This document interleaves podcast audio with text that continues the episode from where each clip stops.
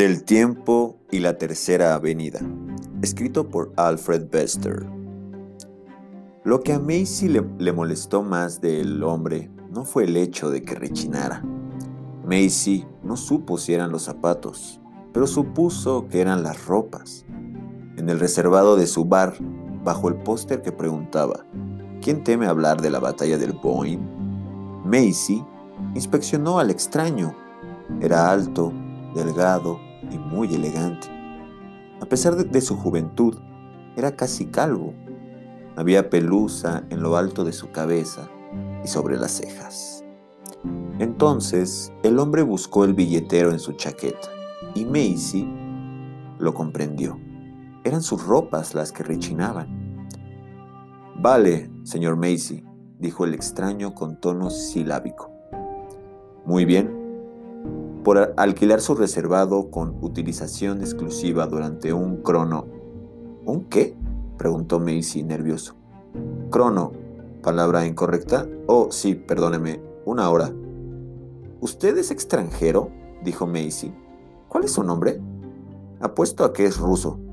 No, extranjero no, respondió el extraño, y sus ojos temerosos se pasearon por el reservado. Llámeme Boyni, Boyne, repitió Macy, incrédulo. Sí, Boyne. El señor Boyne abrió un billetero que parecía un acordeón. Hizo correr sus dedos por distintos billetes de colores y monedas y luego sacó un billete de 100 dólares. Lo extendió a Macy y dijo, La tarifa de alquiler por una hora, como acordamos, 100 dólares. Cójalos y váyase. Empujado por la fuerza de la mirada de Boyne, Macy cogió el billete y retrocedió bamboleante hacia la barra. Por encima del hombro, gorgojeó. ¿Qué quiere beber? ¿Beber? ¿Alcohol? Puf, respondió Boyne. Dio media vuelta y se precipitó hacia la cabina telefónica. Buscó bajo la caja del teléfono y localizó el cable conductor. De un bolsillo lateral sacó una pequeña caja brillante y la enganchó en el cable ocultándola a la vista. Luego levantó el receptor. Coordenadas 735815 oeste, dijo con rapidez. 404520 norte, dispersión sigma para seis espectros. Después de una pausa continuó. Ya, ya, transmisión clara. Quiero una atracción de Knight Oliver. Wilson. Oliver Wilson Knight probabilidad de cuatro cifras significativas. ¿Tenéis las coordenadas? 999807. Mm, vale, sostened. Boyne sacó la cabeza de la cabina y espió hacia la puerta del bar. Esperó con acerada concentración hasta que un joven y una hermosa muchacha entraron. Luego se volvió hacia el teléfono. Probabilidad cumplida. Oliver Wilson Knight en contacto. Vale suerte. Colgó el receptor y cuando la pareja se dirigió hacia el reservado, él ya estaba sentado bajo el póster. El joven tenía unos 26 años, de estatura mediana y tendencia a la obesidad. Su traje estaba arrugado, su engomado cabello castaño estaba arrugado y su rostro amistoso estaba surcado de arrugas naturales. La chica tenía cabello negro, suaves ojos azules y una diminuta sonrisa reservada. Caminaban juntos y les gustaba rozarse suavemente cuando pensaban que nadie les miraba. En ese momento se rozaron con el señor Macy. Lo siento, señor Knight, dijo Macy. Macy, usted y la joven no podrán sentarse allí esta tarde. El reservado ha sido alquilado. Sus rostros se desmoronaron. Está bien, señor Macy, exclamó Boyne. Todo correcto. Feliz de que el señor Knight y su amiga sean mis invitados. Knight y la chica se volvieron. Boyne sonrió y palmeó la silla junto a él. Sentaos, dijo. Estoy encantado, os lo aseguro. Lamentamos parecer unos intrusos, dijo la joven, pero este es el único lugar de la ciudad donde podemos encontrar una auténtica gaseosa de jengibre Stone. Comprendo la situación, señorita Clinton, y volviéndose hacia Macy dijo, traiga las gaseosas y váyase. No hay más invitados. Estos son todos los que esperaba. Knight y la joven miraron a Boyne con sorpresa mientras se sentaban con lentitud. Knight colocó un paquete de libros envueltos en papel sobre la mesa. ¿Me conoce usted, señor? dijo la chica tomando aliento. Boyne, como en Boyne, batalla del... Sí, claro, usted es la señorita Clinton. Él es el señor Oliver Wilson Knight. Alquilé este reservado para verles esta tarde. Supongo que está bromeando, ¿verdad? preguntó Knight, y un débil rubor apareció en sus mejillas. Gaseosa de jengibre, dijo Boyne amablemente cuando llegó Macy. Depositó las botellas y los vasos y partió con rapidez. Usted no podía saber que íbamos a venir aquí, dijo Jane. Nosotros mismos no lo sabíamos hasta hace unos minutos. Siento contradecirla, señorita Clinton. Boyne sonrió. La probabilidad de su llegada a la longitud 735815, latitud 404520, era del 99,99.07%. Nadie puede escapar a cuatro cifras significativas. Oiga, comenzó Knight con enojo. Si esta es su idea de... Por favor, beba su refresco y escuche mi idea, señor Knight. Boyne se inclinó sobre la mesa con galvánica intensidad. Esta hora ha sido dispuesta con gran dificultad y mucho costo. ¿Por quién? No importa. Usted nos ha colocado en una posición extremadamente peligrosa. Me han enviado para encontrar una solución. ¿Solución? ¿Para qué? Jane trató de incorporarse. Yo creo que es mejor irse. Boyne le indicó que se sentara y ella obedeció como si fuera una niña. Entonces se dirigió a Knight. Este mediodía entró usted en el establecimiento de J.D. Craig, co-vendedor de libros. Usted adquirió por medio de transferencia de moneda cuatro libros. Tres carecen de importancia, pero el cuarto palmeó enfáticamente el paquete. Este es el quid de este encuentro. ¿De qué demonios está hablando? exclamó Knight. ¿Un volumen encuadernado consistente en una colección de hechos y estadísticas? ¿El almanaque? El almanaque. ¿Qué pasa con él? Usted intentó adquirir un almanaque de 1950. Sí, he comprado un almanaque de 1950. No lo hizo, proclamó Boyne. Usted compró un almanaque de 1990. ¿Qué? El almanaque mundial de 1990 está en este paquete, dijo Boyne con claridad. No me pregunte cómo. Hubo un descuido que ya ha sido castigado. Ahora el error debe ser corregido. Por eso estoy yo aquí. Por eso se dispuso este encuentro. ¿Entiende?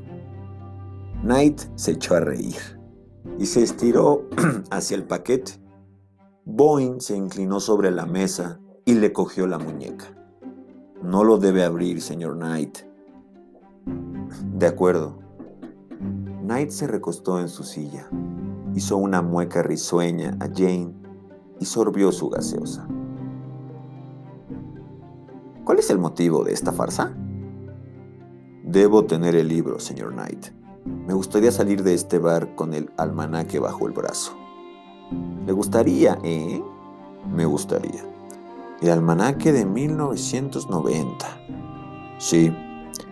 Si existe algo parecido a un almanaque de 1990, dijo Knight, y si está en este paquete, ni todos los diablos juntos podrían quitármelo.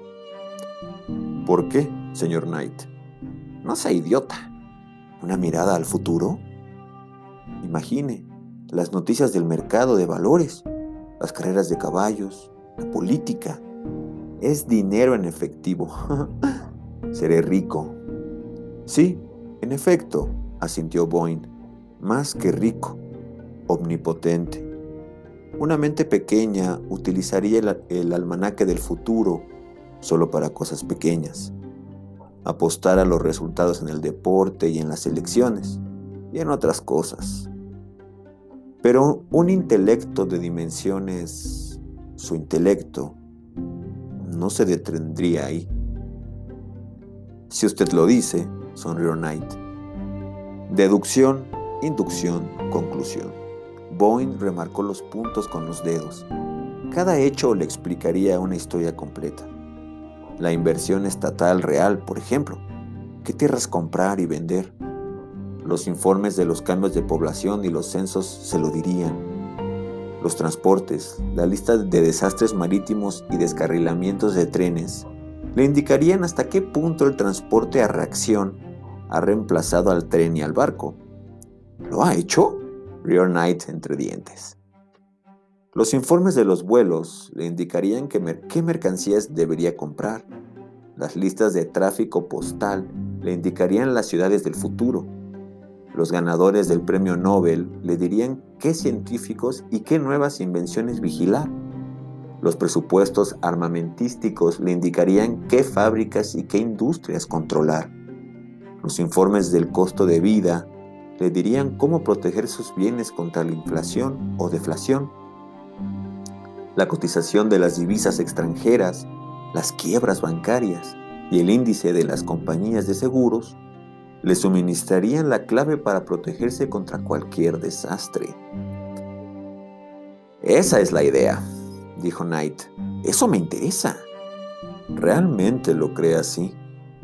Sé que es así. Es dinero en mi bolsillo. De hecho, el mundo en mi bolsillo. Perdone, dijo Boyne vivamente, pero usted se limita a repetir los sueños de la niñez Quiere una fortuna, sí, pero solo con esfuerzo, con su propio esfuerzo. No hay felicidad en un regalo que no se ha ganado. No da más que culpa y desdicha. Usted ya es consciente de eso ahora. No estoy de acuerdo, dijo Knight. ¿No lo está? Entonces, ¿por qué trabaja? ¿Por qué no roba? ¿Estafa? ¿por qué no quita a los otros su dinero para llenar sus propios bolsillos? Pero yo... comenzó Knight y luego se detuvo. El punto ha sido bien planteado, ¿eh? Boyne hizo un gesto impaciente con la mano. No, señor Knight.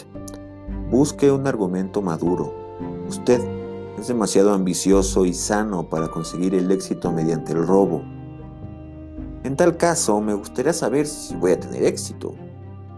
Sí, correcto. Usted desea hojear las páginas para buscar su nombre. Quiere tener un seguro. ¿Por qué? ¿No confía en sí mismo? Es un prometedor abogado. Sí, lo sé, forma parte de mi información. ¿No tiene la señorita Clinton confianza en usted? Sí, dijo Jane en voz alta. Él no necesita la confianza que un libro pueda darle. ¿Qué más, señor Knight? Knight vaciló, serenándose ante la abrumadora intensidad del rostro de Boyne, y luego dijo, Seguridad. Eso no existe. La vida es peligro. Solo podrá encontrar seguridad en la muerte. Usted ya sabe qué quiero decir, musitó Knight. El conocimiento de la vida hace posible una planificación. Está la bomba atómica. Boyne asintió con rapidez. Es cierto, hay una crisis, pero yo estoy aquí. El mundo continuará. Yo soy la garantía. Sí, le creo. ¿Y si no? ¿Qué? Estalló Boyne. Usted no necesita seguridad. Usted necesita valor y deslumbró a la pareja con una desdeñosa mirada. Este es un país con una leyenda de padres pioneros, de quienes se supone que usted adquirió el valor para afrontar las dificultades. ¿Correcto? Supongo que sí, murmuró Knight. Eso es lo que nos decimos a nosotros mismos. ¿Y dónde está ese valor en usted? Puf, es solo cháchara. Lo desconocido le asusta. El peligro no le impulsa a luchar, como ocurría con George Washington. Solo hace que gimotee y busque la solución en este libro. Correcto. Pero la bomba atómica, claro, es un peligro, sí, uno de tantos. ¿Y qué? ¿Usted hace trampas al Solamario? ¿Solamario? Perdón, Boeing reconsideró, haciendo chasquear los dedos con impaciencia ante la interrupción de sus argumentos. Es un juego con un solo participante, con cambios en el reagrupamiento de las cartas. Olvidé cómo... ¡Oh! La cara de Jane se iluminó. El solitario, se llama el solitario. Vale, solitario, gracias, señorita Clinton. Boyne giró la mirada hacia Knight. ¿Usted hace trampas al solitario? Ocasionalmente. ¿Le apetece ganar haciendo trampas? No como regla. Es triste, ¿no? Aburrido, tedioso, cansado, le es indiferente. Usted desea ganar honestamente. Wow, vaya, supongo que sí y supone que lo hará una vez haya echado un vistazo al libro. Toda su vida desearía haber jugado honestamente el juego de la vida. Se avergonzaría de haber mirado. De hecho, se arrepentiría. Recordaría completamente las declaraciones de nuestro profeta filósofo, Trimby II, quien resumió todo en una iluminada y escasa línea. El futuro es Tecón. Señor Knight, no haga trampas. Deje que le implore que me entregue el almanaque. ¿Y por qué no me lo quita? Debe ser un obsequio. No podemos robar nada. No podemos darle nada. Eso es mentira. Usted ha pagado a Macy para alquilar el reservado. Se ha pagado a Macy, pero no le doy nada. Él pensará que ha sido estafado, pero usted no dejará que sea así. Todo se ajustará sin dislocamientos. Oiga, todo ha sido cuidadosamente planificado. He apostado por usted, señor Knight.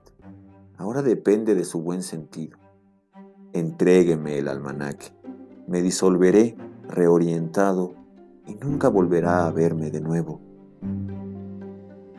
Será una bonita historia de bar para narrar a los amigos.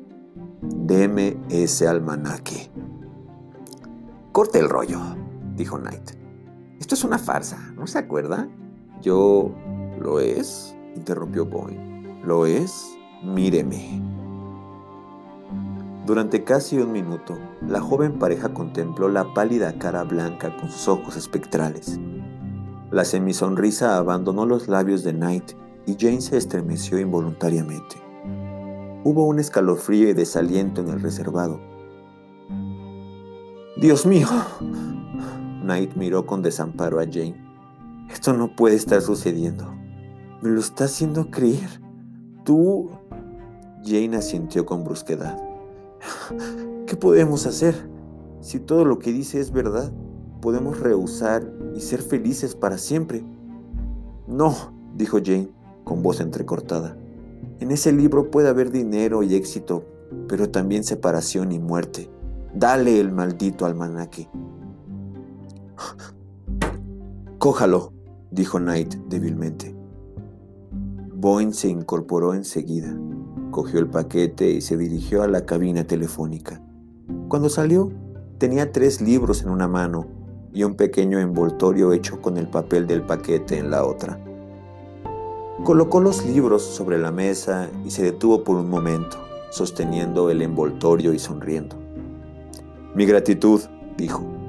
Ustedes han mitigado una situación precaria. Sería agradable que recibieran algo a cambio.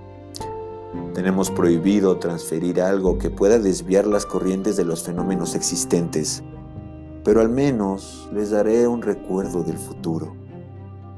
Retrocedió Se inclinó exageradamente y dijo, a vuestro servicio. Luego se volvió y empezó a salir del bar. ¡Eh! llamó Knight. ¿Y el recuerdo? Macy lo tiene, respondió Boyne y desapareció. La pareja se quedó algunos instantes en blanco, como durmientes que se despiertan lentamente. Luego, mientras la realidad empezaba a retornar, se contemplaron uno al otro y estallaron en risas. Realmente me ha asustado, dijo Jane. Y luego hablan de los personajes de la Tercera Avenida. ¡Qué actuación! Pero, ¿qué ha ganado con todo esto? Bien, pues tiene un, almanaque. Pero eso no tiene sentido. Knight comenzó a reír otra vez. Todo ese asunto de pagar a Macy sin darle nada. Y se supone que yo procuraré que no le estafen. Y el misterio del recuerdo del futuro. La puerta del bar se abrió con brusquedad y Macy cruzó el salón hacia el reservado. ¿Dónde está ese? vociferó Macy. ¿Dónde está el ladrón? Boyne se llama, aunque debería llamarse Dillinger. ¿Por qué, señor Macy? exclamó Jane. ¿Qué ocurre? ¿Dónde está ese? Macy aporreó la puerta del lavabo de hombres. Sal de ahí, cuentista. Se ha ido Knight, dijo Knight. Salió justo antes de que usted entrara. ¿Y usted, señor Knight? Macy apuntó con su dedo tembloroso al joven abogado. ¿Usted? ¿Ponerse junto a ladrones y estafadores? Debería darle vergüenza. ¿Qué ha ocurrido? preguntó Knight. Macy le contestó. Me dio un billete de 100 dólares para alquilar este reservado. ¡100 dólares! Llevé el billete a Bernie, el prestamista, por precaución, y me ha dicho que es falso. Es una falsificación. ¡Oh, no! Jane rió. Es demasiado. ¿Una falsificación? Mirad, gritó Macy, arrojando el billete sobre la mesa. Knight lo inspeccionó cuidadosamente. De pronto palideció y la sonrisa se desvaneció en su rostro. Buscó en sus bolsillos, extrajo un talonario y comenzó a escribir con dedos temblorosos. ¿Qué demonios estás haciendo? preguntó Jane. Asegurarme de que no se estafe al señor Macy, dijo Knight. Tendrá sus 100 dólares, señor Macy. Oliver, ¿estás loco? ¿Desprenderte de tanto dinero? ¿100 dólares? Yo tampoco perderé nada, respondió Knight. Todo se ajustará sin dislocamientos. Son diabólicos, diabólicos. No comprendo. Mira ese billete, dijo Knight con los dedos temblorosos. Míralo con detalle. Estaba bellamente impreso y en apariencia era auténtico. Los bondadosos rasgos de Benjamin Franklin les contemplaban reales y apacibles pero en la parte inferior de la esquina derecha habían impreso serie 1980 y abajo firmado Oliver Wilson Knight, ministro de Hacienda, 1980.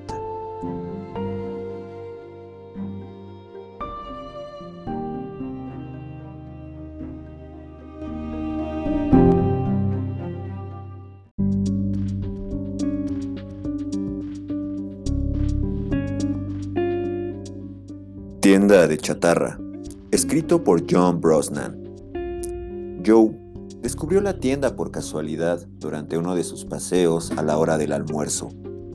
Estaba apretujada entre una fábrica en ruinas y un vacío almacén en una pequeña callejuela. Si le preguntan el lugar exacto, Joe será incapaz de contestar, aunque él sabe que se hallaba cerca de las cocheras de tranvías no era lo que se llamaba propiamente una tienda, dice Joe. No había escaparate, no había nada. En realidad, no era más que una barraca. En fin, Joe se detiene al llegar a la tienda. y atisba el interior. No consigue ver gran cosa porque el sol brilla bastante ese día. Y el interior está oscuro, pero vislumbra un letrero en una mesa, cerca de la puerta, que tiene escrita la palabra chatarra. Joe, como es sabido, es aficionado a husmear en tiendas de chatarra y similares, y entra. Todavía no puede ver nada, deslumbrado como está por el sol, pero el lugar huele mal. El ambiente es caluroso y húmedo, tiene un sabor metálico. Si le preguntan a Joe qué pretende decir con eso, él supondrá que se trata del criadero perfecto para uno de sus dolores de cabeza. Pero Joe decide que echará una rápida ojeada y cuando por fin sus ojos se adaptan a la oscuridad interior, empieza a husmear. Las existencias, suponiendo que se las pueda llamar así, están dispuestas en dos hileras de mesas largas y estrechas que se extienden hasta la misma parte trasera de la tienda. Al principio, nada parece prometedor a Joe. En realidad, ni siquiera reconoce lo que ve. Pero eso no le sorprende, ya que supone que los objetos más vulgares parecen extraños cuando están alejados de su habitual entorno. Al coger una retorcida pieza de metal, preguntándose si procede de las entrañas de un motor de reacción o de una lavadora, Joe nota de pronto que alguien está de pie junto a él. Sorprendido, se vuelve y ve a un anciano vestido con un sucio mono. Suponiendo que debe de ser el propietario de la tienda, como así es realmente, Joe sonríe y le dice, Solo estoy echando una ojeada. ¿Le parece bien, no? Claro, dice el viejo. Mire cuanto quiera. Él es un extraño bobalicón, según Joe.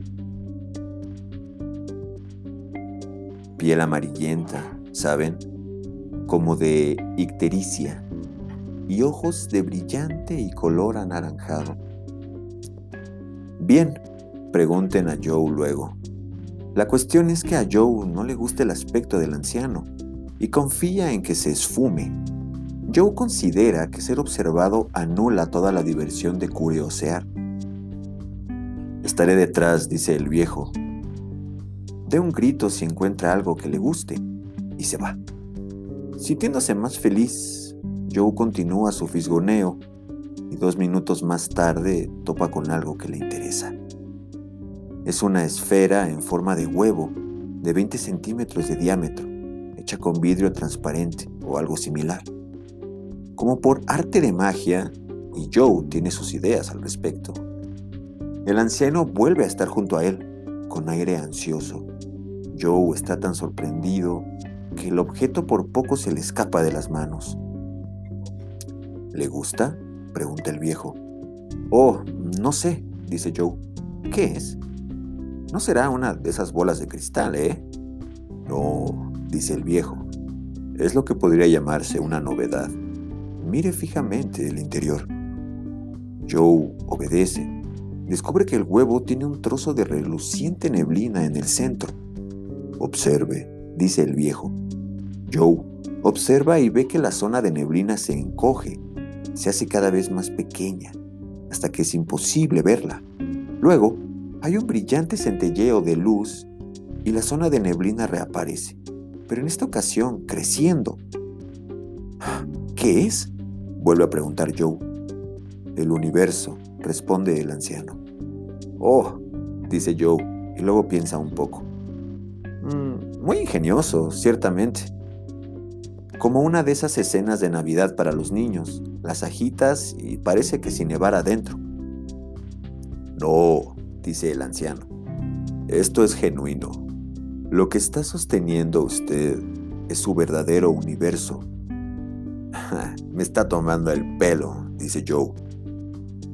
¿Cómo puede meterse el universo entero en un huevo de cristal de este tamaño? No lo sé, responde el viejo. Supongo que es como meter un barco dentro de una botella. Era un hobby de un antepasado mío Ni siquiera tengo una pista de cómo lo hacía. Pero, ¿cómo podemos estar aquí sosteniendo el universo? Pregunta Joe. ¿No deberíamos estar también dentro del huevo? Estamos o estaremos o estuvimos. No estoy seguro. Una escala de tiempo muy distinta. Eso está claro por el hecho de que podemos ver la vibración del universo. Mientras hablamos, millones de años pasan dentro de este huevo. Mmm, dice Joe. Bien, ¿lo quiere? Será una maravillosa curiosidad en su cuarto de estar. Es francamente espectacular si apaga las luces. No quiero que se forme una idea equivocada, dice Joe, pero me resulta difícil tragar esta bola. ¿Puede demostrar que es el universo verdadero? El anciano suspira. Naturalmente, dice. Basta con que me mire a los ojos. Bueno, dice Joe y empieza a retroceder. Mire, repite el viejo. Y Joe, simplemente para darle gusto, observa los curiosos ojos anaranjados del viejo chiflado y de repente comprende. Comprende. Pero no le pidan que explique cómo, que el anciano está diciéndole la verdad. Cristo, exclama Joe. Vaya antepasados que tiene. El viejo tipo ofrece una sonrisa a modo de excusa y encoge de hombros. Pero, como puede ver, yo he topado con tiempos difíciles. Joe vuelve a mirar el huevo. Cristo, murmura, el verdadero universo. Luego le asalta un pensamiento. ¿Eh? ¿Cuánto quiere por esto? El anciano medita. ¿Qué le parece un dólar y medio? Pregunta. Joe menea la cabeza y con aire de tristeza deja el huevo en la mesa. Lo que pensaba, comenta, es demasiado. ¿Qué otras cosas tiene?